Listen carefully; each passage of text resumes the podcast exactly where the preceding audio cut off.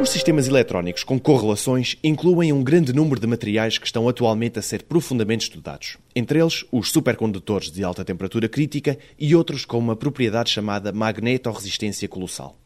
O que acontece é que os eletrões têm interações, correlações, tão fortes que eles tomam propriedades novas que não é possível compreender partindo das propriedades individuais de um eletrão.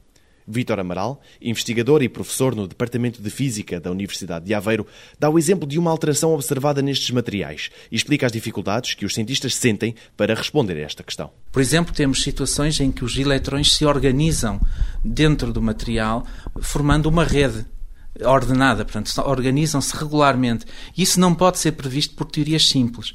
Ou seja, o estudo dos eletrões com correlações requer técnicas teóricas que são ainda eh, não foram alcançadas pelos métodos atuais. Eu creio eu que para haver uma teoria que explique de um modo unificado todos estes sistemas eletrónicos, temos que partir de, uma, de um conceito novo que é o de propriedades emergentes em sistemas complexos. Isto é, nós ao considerarmos o comportamento do sistema para além do elétron individual, temos que utilizar técnicas que ainda não estão desenvolvidas em termos teóricos.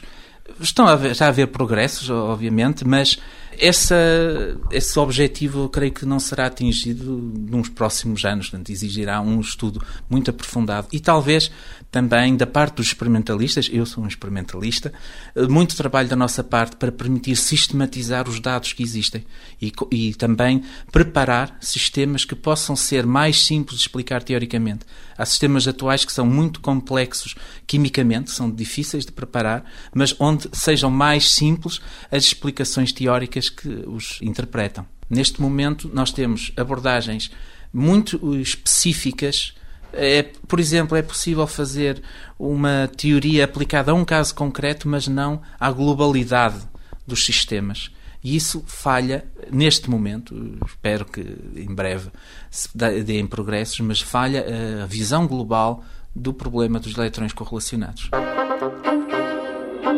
Amanhã, em foco no 125 Perguntas sobre Ciência, vão estar as extinções em massa.